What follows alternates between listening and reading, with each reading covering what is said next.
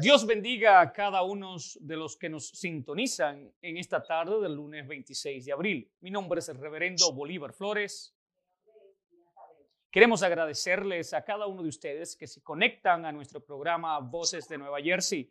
Este es un programa de la producción del clero latino a favor de los fines de intereses de las personas más desafortunadas de nuestro estado y en contra de las personas en poder y sus intereses. Voces de Nueva Jersey ha sido diseñado bajo la dirección del Espíritu Santo para tratar temas de interés social en la comunidad del Estado Jardín como educación, oportunidades de empleos, oportunidades en servicios sociales, justicia social y mucho más. Vamos a orar a nuestro Padre Celestial para que sea Él el que dirija este programa del lunes 26 de abril. Oremos. Amantísimo Dios, gracias. Gracias por darnos la oportunidad de tener estos dos exponentes quienes traerán información a tu gran pueblo. Te pedimos que utilices estas plataformas cibernéticas, estos micrófonos, para poder traer educación a tu comunidad. En el nombre poderoso de Jesús, oramos. Buenas tardes, Vivian. ¿Cómo te sientes? Bien, gracias a Dios, reverendo. Dichosa de estar aquí otra vez con usted. Bienvenida de nuevo a Voces de Nueva Jersey después de ese extraordinario tiempo de vacaciones que estuviste por la República Dominicana. ¿Cómo te sentiste en la República Dominicana? ¿Cuál fue tu experiencia? Maravillosa, un bello país, las personas con un corazón de oro, me siento feliz. Mi mamá me dijo que pues eh, gracias a tu estadía allá pues se consumió mucho café pero ahí vamos. Muchísimas gracias, Vivian, por visitar nuestra bella isla de la República Dominicana.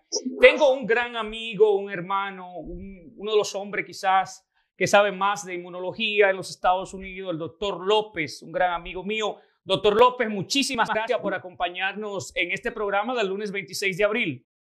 Estamos a sus órdenes. Muy buenas tardes a todos los radio oyentes. Estamos aquí a sus órdenes. Estamos para darle un poquito, un granito ayudar a nuestra población que nos oye. Doctor, me gustaría empezar eh, hablando un poquito sobre su carrera. Ha viajado a otros países, ha estado en Japón, es cirujano plástico, muy reconocido. Cuéntenos cómo empezó eh, eh, su carrera médica. La carrera médica mía empieza en el año 81. Yo entré a Universidad Autónoma de Santo Domingo en el año 1980, al final después del ciclón David, y luego de eso, entonces tuvimos en el colegio universitario, luego de eso entramos a la carrera. Eh, tuvimos hasta el 86 estudiantes, luego de esto dos años tesis de investigación, sorder en trabajadores de discoteca. Luego de eso nos graduamos. Después de eso tuvimos un tiempo trabajando en Ato Viejo, La Esperanza y Yamasai, en otros sitios en la República Dominicana. Luego de esto me gano una beca para irme a Japón, hago cirugía plástica y cirugía reconstructiva y volvemos al país. Luego de eso pasa un tiempo, ejercemos allá, tuvimos en Mocoso Cuello, tuvimos en San Pedro de Macorís, tuvimos en privado también en la capital, en San Francisco de Macorís y Santiago. Y luego de eso dimos, impartimos clase en UNIBE, clase de anatomía de la que doy siempre. Y luego de eso decidimos un día venir para acá y nos integramos, somos parte de la población latina que tenemos aquí. Venimos a darle servicio a todo el que lo necesite, no solamente latino, al que necesite, estamos a sus órdenes. Una, una extraordinaria carrera o, trayectoria. Si empezó en los años 80, Reverendo Flores Vivian aún no había nacido, pero ya el doctor Ernesto López andaba por estos caminos. Doctor López, eh, llega la pandemia, hay mucha duda, mucha incertidumbre específicamente dentro de la comunidad hispanoparlante. No sabemos cuál es la mejor vacuna. Queremos preguntarle al doctor López, ¿cuál es la mejor vacuna? ¿Cómo yo sé cuál es la vacuna que más es favorable para mí? Todas las vacunas que hay hasta ahora, que han salido, eh, tienen, son favorables y ayudan mucho a la población. Hay muchos mitos hablando de que la vacuna va a modificar el ADN de un ser humano. ¿Qué es el ADN? Para que ustedes puedan entender qué es lo que estamos hablando. El ADN es lo que dice que yo soy, tengo el pelo negro, tengo los ojos negros, eh, voy a medir tantos pies de altura, tengo tal enfermedad. ¿Por qué? Porque son los genes. Pero eh, esa, las vacunas de ahora no modifican nada de eso.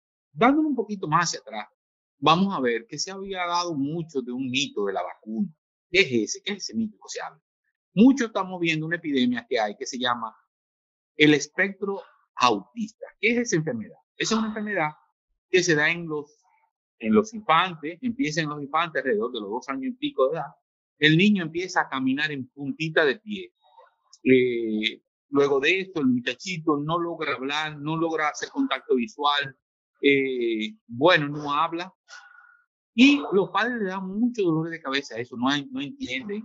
Cuando es muy grave, muchas veces lo deja hasta en sillas de ruedas y los pacientes dan para atrás. Hay una vertiente, que es la vertiente de la que es positiva, la que por lo menos el paciente puede, eh, ¿cómo le digo?, estudiar, porque eso es lo que queremos.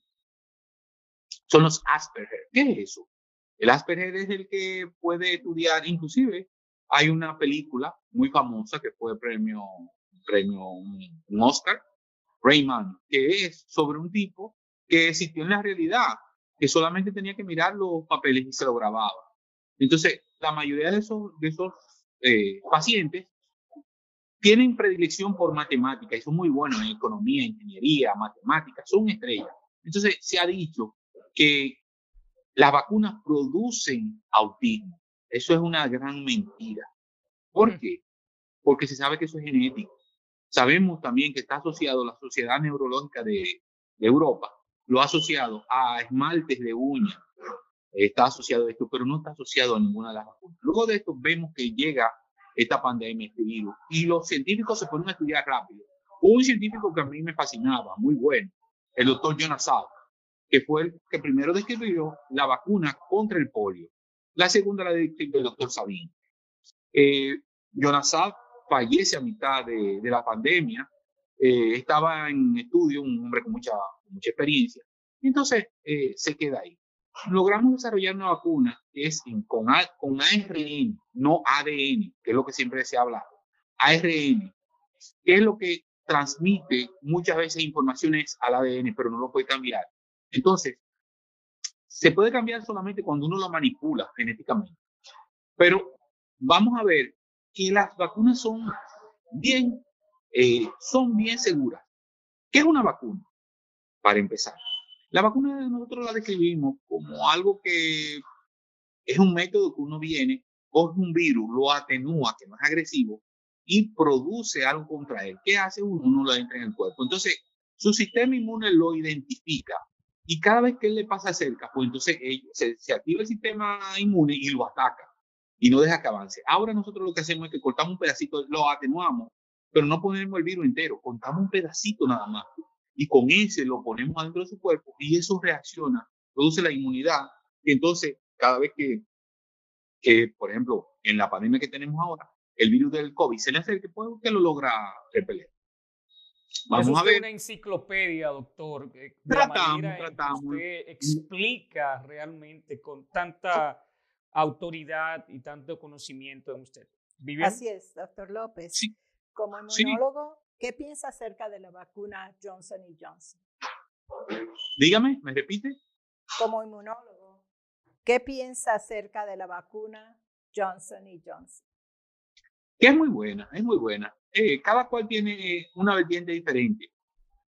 La de Moderna y la de Pfizer, yo utilicé la de Pfizer, me puse las dos Dicen que hay veces que usted le da eh, fiebre, que le da esto. No, eso es una reacción de su sistema inmune que está produciendo los anticuerpos para esa enfermedad. Si usted se pone a ver, eh, vamos a poner, vamos a darle un poquito para atrás, la fiebre que es. Mucha gente dice, no, que tiene fiebre.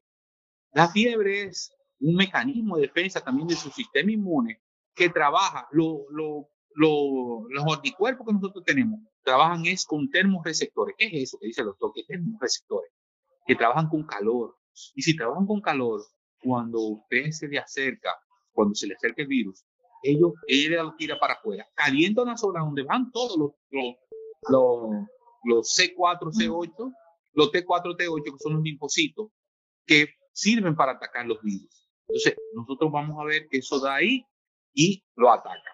Lamentablemente, muchas veces los virus hacen mutaciones. ¿Qué es eso? Está hablando el doctor, que tiene mutaciones, que cambia, cambia. Y son rápidos. El último que nosotros, que yo tengo conocimiento, da más o menos como 34 mutaciones, creo que por minuto. O sea, muy rápido. Entonces nosotros estamos tratando de diseñar una vacuna que nosotros la logremos eh, parar.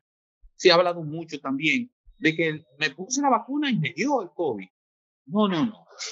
Si a usted le dio, le dio en los primeros 14 días, porque usted tiene que darle el tiempo para que su cuerpo, su, su sistema inmune, identifique y produzca los anticuerpos y lo ataque. Entonces, Doctor, se, se, se, habla mucho de la reacción después de la vacuna. De hecho, un miembro de mi iglesia, Fior González, dice que no se puede comer huevo, que eso está mal después de vacunarse. ¿Cuál es su punto de vista al respecto? No, no. Ah, muy interesante pregunta, me gusta mucho. Él dijo que él no puede comer huevo. No, no, no. Lo que pasó fue lo siguiente. Las vacunas comunes y corrientes, las del flu específicamente, en lo que se la diluye es en la clara del huevo. Muchas veces el paciente ya ha tenido alergia y cuando usted le pone clara de huevo adentro de su cuerpo, pues entonces reacciona. Pero funciona bastante bien, eso no es verdad. Puede que le dé, como le digo, dolor de cabeza, puede que le dé fiebre, puede que le duela a su cuerpo, pero su sistema inmune produciendo los, los anticuerpos para que cuando se le acerque el virus y ellos puedan atacar. Si usted, se, si usted da para atrás al 2007, nosotros en dos meses fabricamos el, la vacuna contra eso, porque había la, la, la, gripe normal, la aviar y la del cerdo. Nos faltó en dos meses y produjimos la coera contra el cerdo.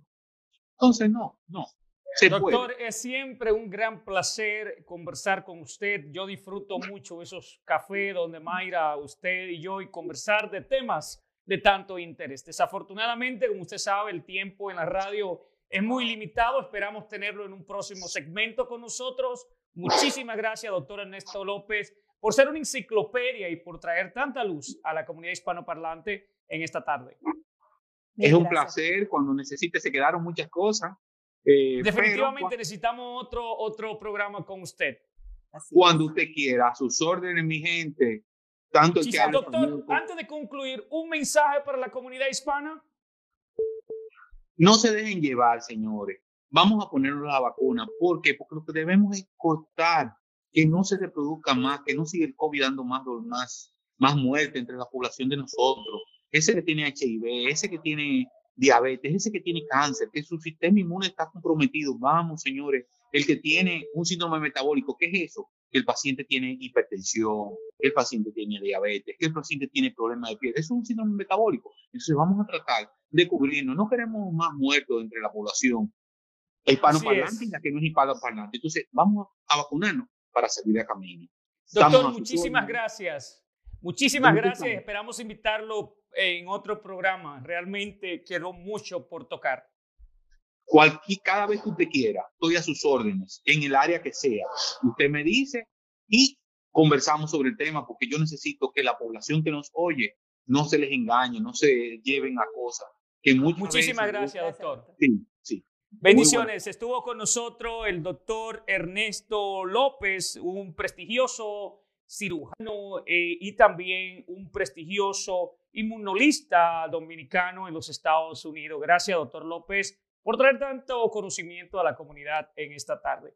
Pero ahora me complace, esta es una tarde de doctores, y es de doctor eh, hispano a un doctor norteamericano de habla inglesa, el doctor Michael Lafoot, quien es el director del de, departamento de pacientes del Hospital American Center. Un gran amigo, el doctor Michael, quien va a estar con nosotros en esta tarde tocando temas también de la vacuna, eliminando tantas inquietudes e incertidumbre que existe al respecto. Por ende, hemos hecho este programa COVID-19, la vacuna, Voces de Nueva Jersey. Doctor Michael, Doctor Michael. Hello, good afternoon. How are you? I'm blessed. How are you, my friend? Doing well. Thank you for the opportunity to uh, to join you today. Thank you, Doctor. Can you talk a, little bit about your background?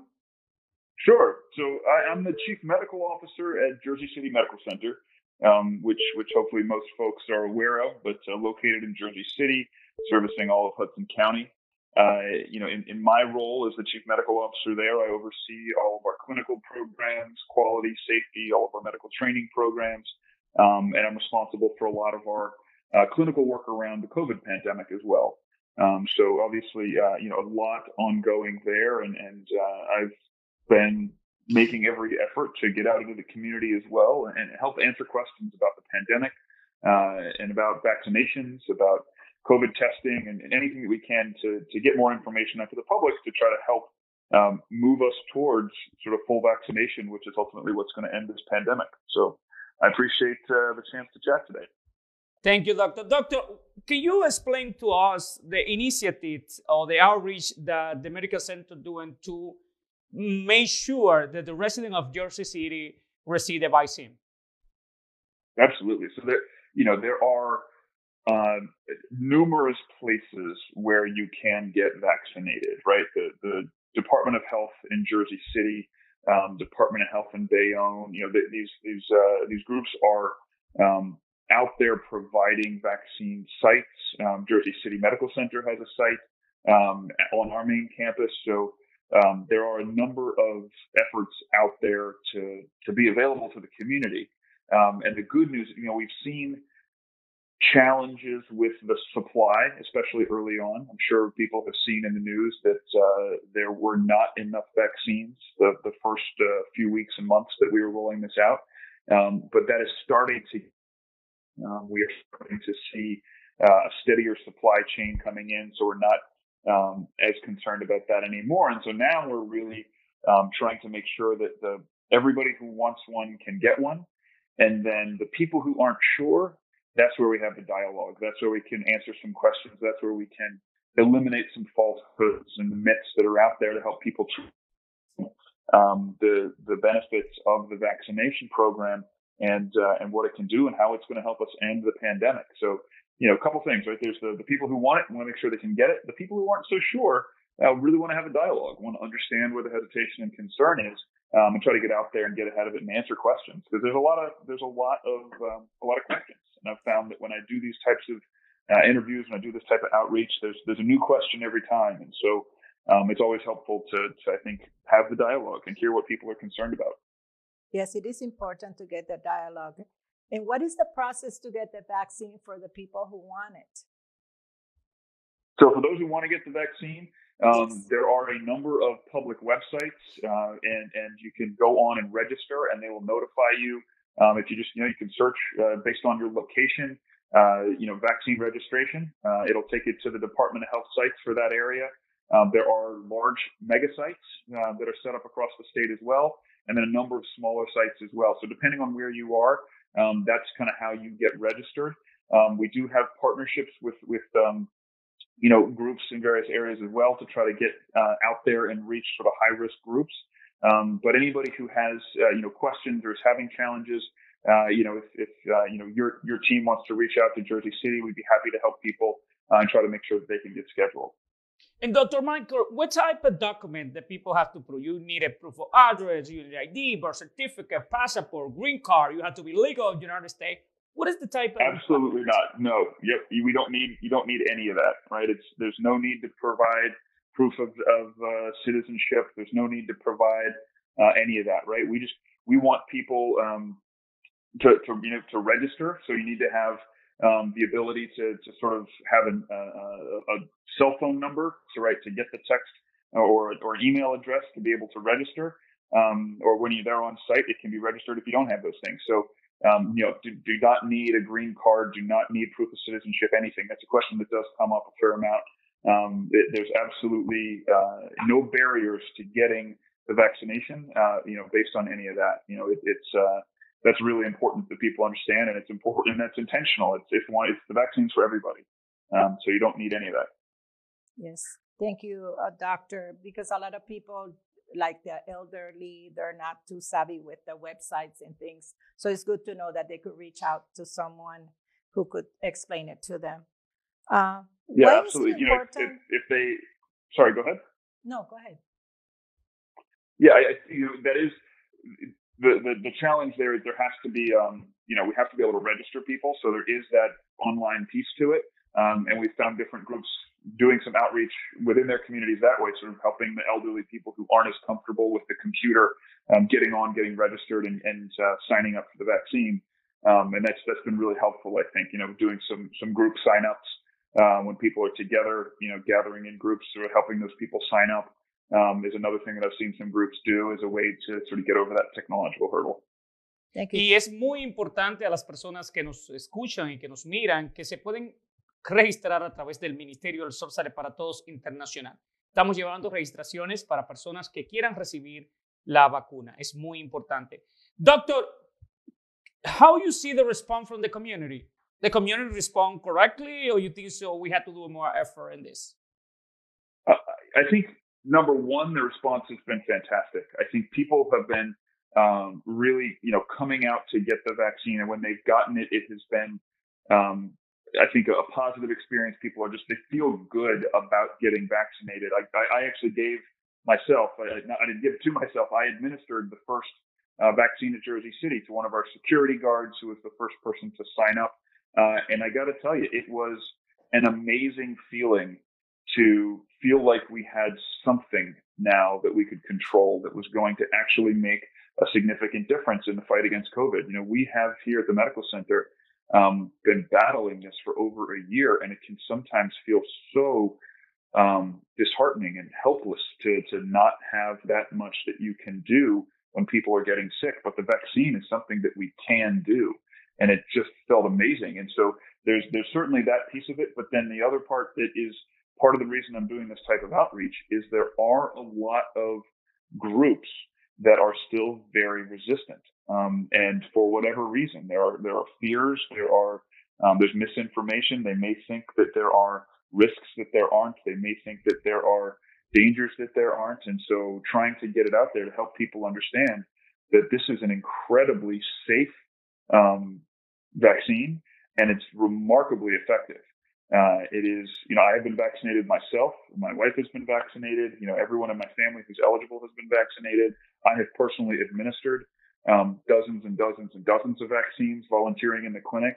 Um, it is, you know, I, I can't recommend it strongly enough. And so we are at a point where there are, um, you know, there are groups that are hesitant, right? And, and until we can reach them and help understand why and help alleviate some of that fear, we're never going to get to the herd immunity that we need to to stop the COVID pandemic. Until there are enough people vaccinated, um, those of us who've gotten vaccinated are protected, but those who aren't vaccinated are still at risk, and it's going to continue infecting the unvaccinated people, and people are going to get sick, and some of those sick people are going to die.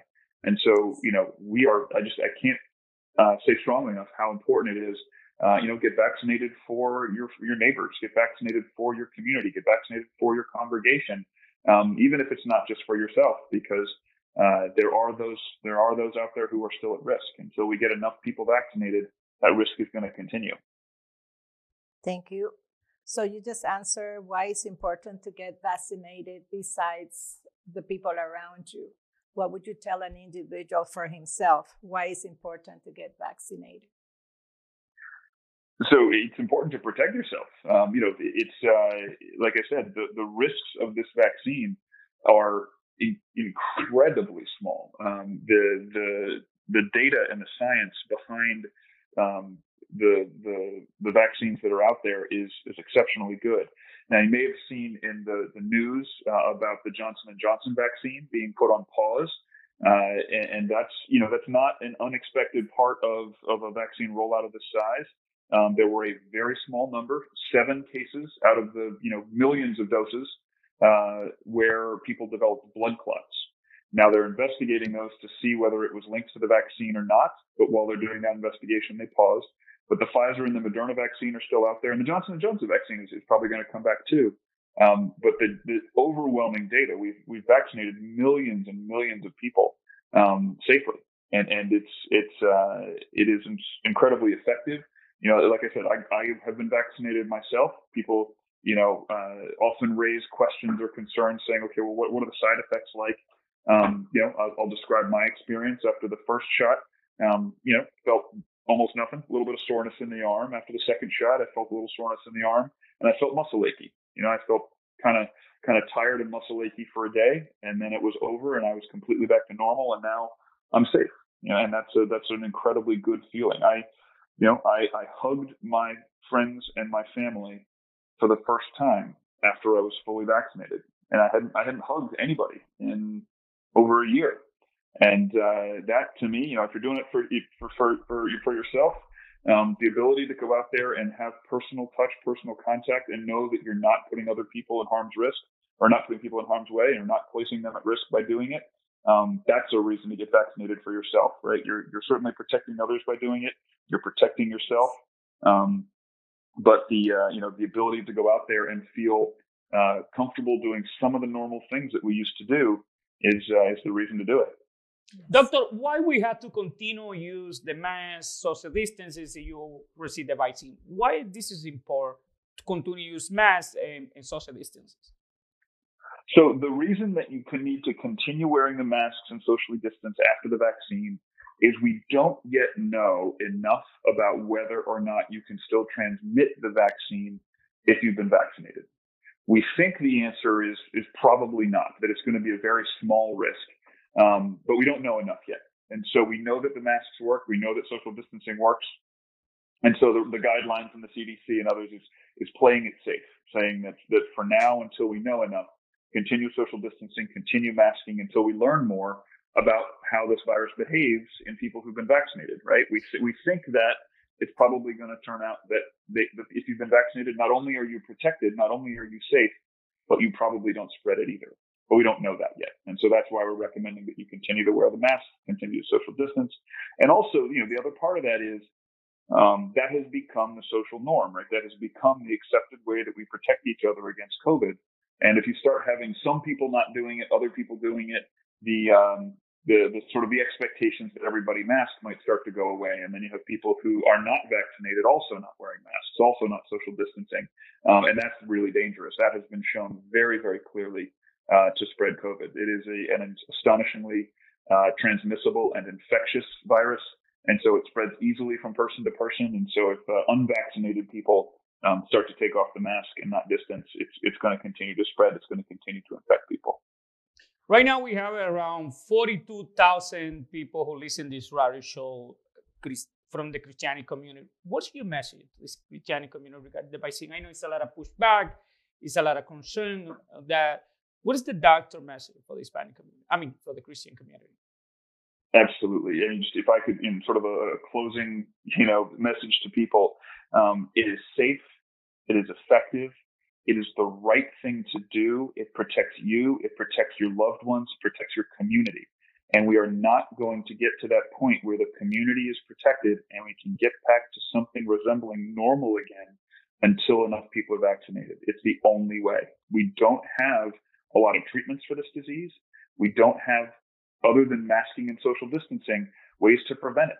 So if we don't get vaccinated, masking, social distancing, you know, uh, avoiding each other in, indoors is going to continue for the foreseeable future. It's, it is our path forward getting vaccinated. Um, it's, it's safe, it's effective, it works, and it's the right thing to do. And I just, we, we need people to, um, to, to, to have that conversation. If people have questions, concerns, reach out to your doctor, reach out to me, um, ask the questions and get answers, right? Don't, don't get your information from social media.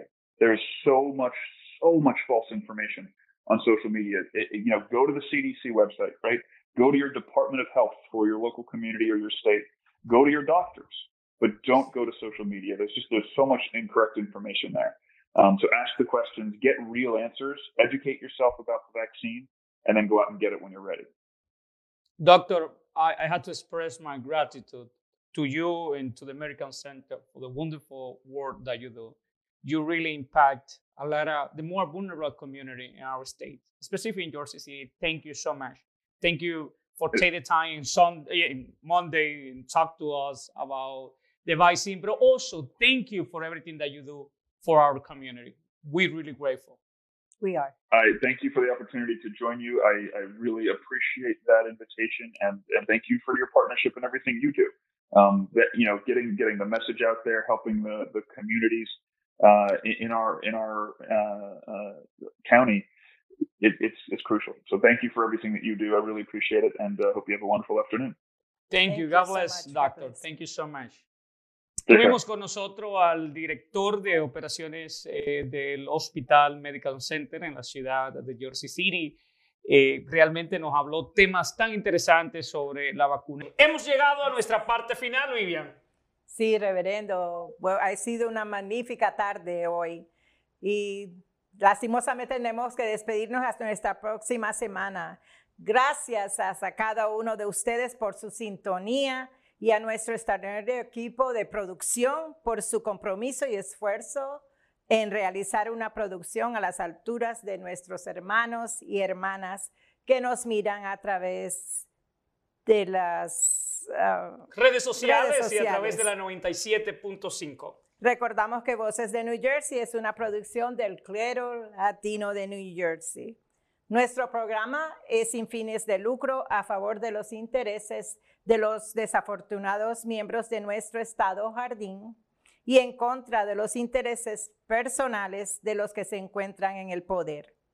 Voces de New Jersey ha sido diseñado bajo la dirección del Espíritu Santo para tratar temas de interés a la comunidad latina del Estado Jardín. En este espacio noticioso discutiremos e informaremos sobre tópicos tales como educación, negocios, participación comunitaria, asuntos de actualidad, desarrollo personal, protección al consumidor, justicia social y sucesos actuales que impactan a nuestra gente. Será hasta nuestra próxima entrega el lunes 17 de mayo por estas ondas cibernéticas. Que Dios bendiga al Estado Jardín, recordándoles que juntos en el nombre de Jesús tenemos, poder. Bendiciones.